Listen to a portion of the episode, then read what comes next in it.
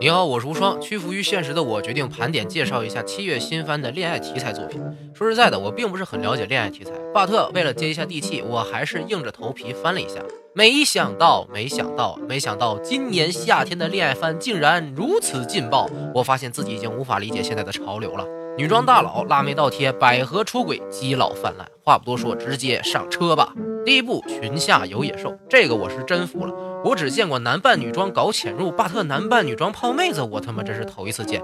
一个不善于应付男孩子的超萌女大学生静哥，在一次联谊会上遇到了一个主动向他搭话的身材高挑、气质出众的金发大姐姐梁大姐姐，带着萌妹子去酒吧喝酒。萌妹对于非常关照自己而且非常好看的大姐姐产生了憧憬的心情。天色已晚，大姐姐带着萌妹回到了自己家，刚进家门就迫不及待地从背后抱住了萌妹，然后将其推倒，然后亲吻，然后用手进行了不可告人的一系列动作。萌妹发现大姐姐的裙子下面突然迷之突起，心里惊呼：“裙子下面有野兽！”后因为酒劲和快感晕了过去。第二天醒来后，发现了大姐姐留下的纸条。虽然庆幸自己没有失身，但是大姐姐预告了之后还有后续，这让萌妹心里十分忐忑。后面的情节就是大姐姐不断的更换场所对萌妹进行姿势解锁：女洗手间、女试衣间、小旅馆。萌妹虽然有点小反抗，但是看到大姐姐坚定的目光和大哥哥的真身之后，就放下心理防线了。这种把表翻当里翻拍，强行送。福利的，你们这些绅士肯定不会错过的喽。如果说剧情会出现什么转折，无非也就是那个对萌妹有好感的眼镜男出来搅个局而已。NTR 什么的应该不存在的吧？大哥哥化身女装大佬也是为了躲避自己的脑残粉，换言之就是明星的烦恼。朱军千万不要模仿。为什么大哥哥可以用这种极端的方式把妹，而朱军不行呢？因为长得帅的叫浪漫，长得丑的就叫变态了。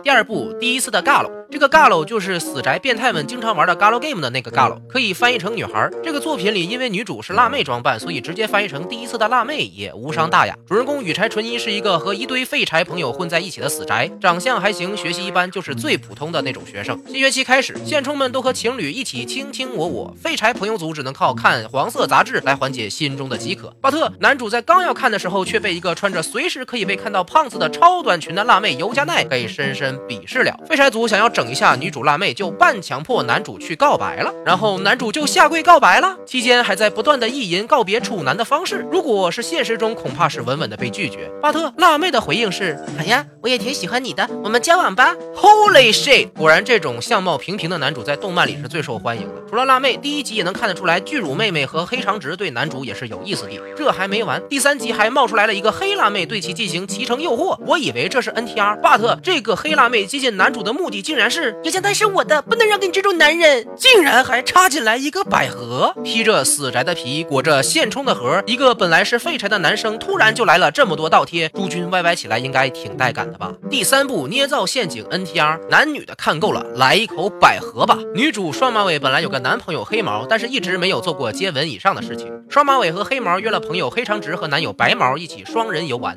黑长直借口帮助双马尾熟悉以后和男友的相处方式，对其进行了不可描述的行为。从此之后，双马尾对朋友黑长直多了一种异样的感觉。虽然两对情侣总是一起出去玩，巴特黑长直总是借着各种独处机会对双马尾实行爱的教育。慢慢的，双马尾也意识到这种关系非常不正常，巴特也不能告诉自己的男友，所以也一直默许着。一次滑雪的时候，白毛发现了两个女孩之间的秘密，后来对他们进行了各种要挟。故事就这么发展下去了。黑毛是好人，白毛是渣男，反正就是来回虐。黑毛爱双马尾，双马尾不知道自己爱谁。黑长直爱双马尾，白毛谁也不爱。四个人。就这么混乱的冲突着，哎，感觉有点像韩国伦理片儿第四部突然喜欢你，你你你你有喜欢的人吗？就当没有吧，没什么事儿，我就回去了。等一下，哟西，终于要告白了吗？明天明天能再和我出来一次吗？那你竟然不是告白，那就换我来说好了。其实明明天我会认真说出我喜欢你的。明天见。啊，是不是回想起了曾经特别纯洁的自己？这部作品就是好多对 CP 说着各种类型如上面的脑残甜蜜对话，把喜欢对方的心情憋在心里一段时间，然后集中起来告白的小故事。青春期的孩子都会经历这些吧？看着这个的感觉就是啊。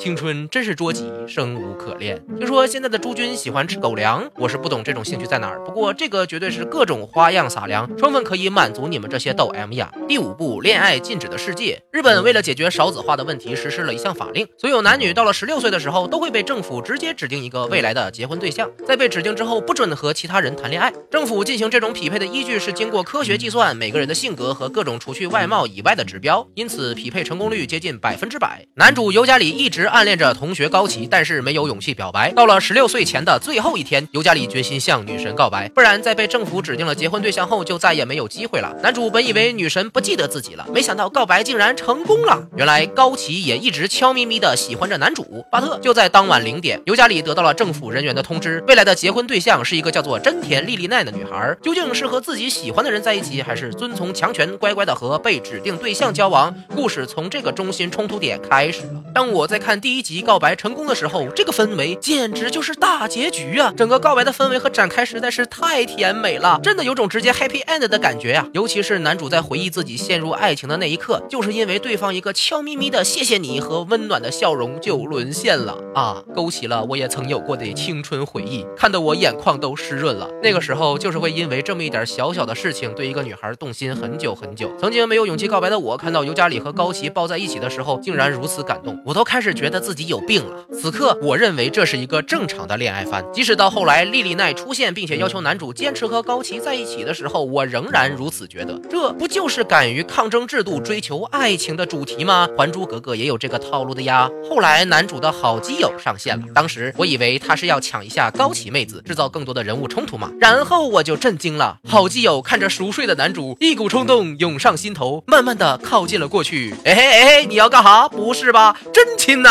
我原以为这四个人是四边形，没想到是个金字塔。暗恋对象和结婚对象都是美少女，还有暗恋自己的美少男。似乎人生赢家总是这种平凡的男主类。不过这部番的 ED 是真的好好听啊，是七月番里我最喜欢的歌曲，推荐各位可以收听下载。夏天到了，各种恋爱番换着花样来刺激着空虚寂寞的死宅们，就比谁的人物关系更狗血，背景设定更猎奇，福利画面更没尺度。以上就是我看过的几部狗血恋爱番，不能算推荐，只算个资讯吧。结尾常理应该是个福利，所以我在想，怎么样让身为单身狗的大家也能得到一丝温暖。于是有了这么一个小设想：同为喜欢影视动漫的同好，提供一些自己的个人信息以及期待交友的要求。觉得自己匹配这些要求的人，可以主动联络，不一定非得是找情侣啦，也可以是兴趣相投的兄弟呀、闺蜜呀。我来为大家提供这样一个平台渠道。目前只是设想，如果对这方面有兴趣的小伙伴，可以关注我的新浪微博或者微信公众号“无双漫谈”，说一些你的看法和建议。等到具体方案出来后，一定尽快和大家汇能够为大家提供更有质量、更有温度的内容，是我的追求。如果你有自己的想法，请一定要联系我哈，说不定你就成为了这个活动的创始人之一呢。今天内容就到这里，我是无双，下期再见。